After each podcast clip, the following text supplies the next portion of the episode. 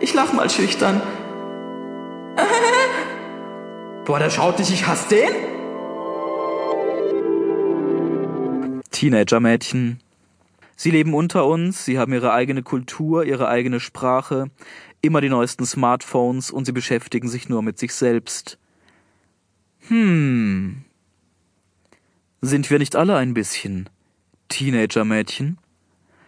Ein bisschen unangekommen, ein bisschen unsicher, ein bisschen geltungsbedürftig, ein bisschen am Rand stehend, ein bisschen, ach, ich weiß auch nicht, ein bisschen sehnsuchtsvoll nach dem, was noch kommen mag, ein bisschen, bisschen dumm.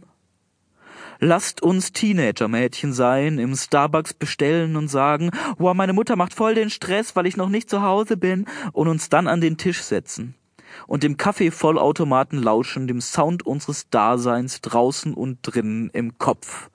Schwer wird es noch früh genug. Teenager-Mädchen. Just be.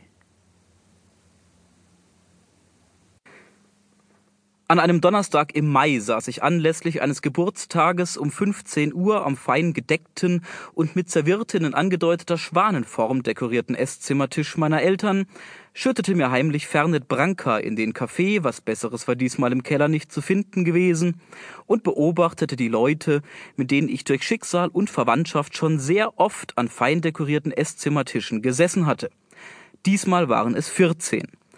Das Interesse aneinander und vor allem an mir hielt sich wie immer in Grenzen. Die üblichen Fragen, na, wie lange bleibst du diesmal und studierst du eigentlich noch, beantwortete ich routiniert mit bis morgen und nee.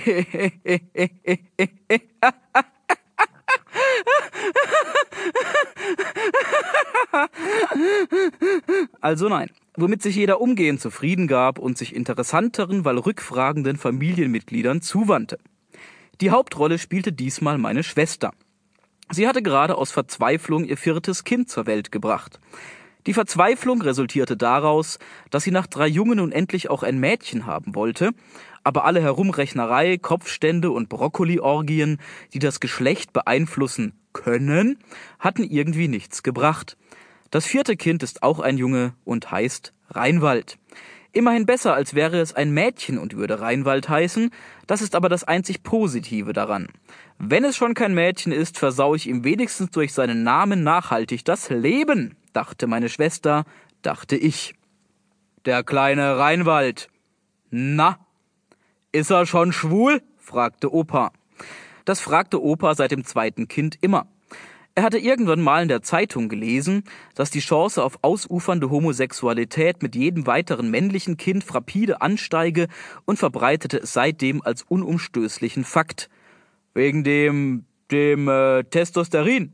Das wird immer weniger, so viel hat die Mutter nicht davon. Jeder Bruder wird immer wärmer.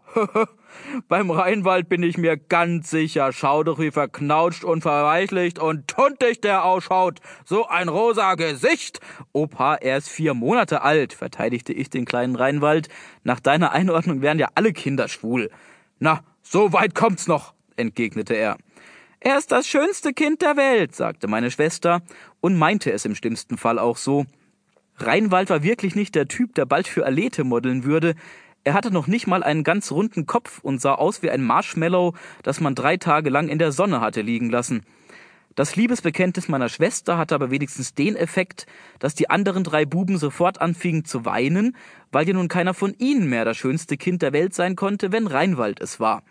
Mein Schwager helikopterte aber sofort auf die drei herunter und gab ihnen einen Gummifrosch zu essen, so dass sie wieder etwas hatten, das sie froh machte. Er hatte immer einen ganzen Beutel mit Gummiwaren dabei, einen Lederbeutel am Gürtel, wie man ihn von Raubvögelfütterungen kennt, voll mit Gummifröschen.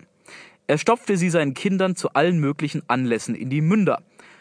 Oh, du weinst? Gummifrosch. Du bist zehn Meter gelaufen, ohne hinzufallen? Gummifrosch. Du hast nur dein Gesicht und T-Shirt mit dem Schokoeis eingesaut, aber nicht die Hose. Toll! Gummifrosch! Es war alles sehr vorhersehbar. Nicht nur die Froschverfütterung, nicht nur die Handlungen meines Schwagers, alles folgte einem ungeschriebenen, aber seit Jahrzehnten gleichen Protokoll. Die Familienfeiern verliefen so abwechslungsreich wie Steffi Graf beim Rückhandspielen. Fußnote. Der Vergleich so abwechslungsreich wie Steffi Graf beim Rückhandspielen.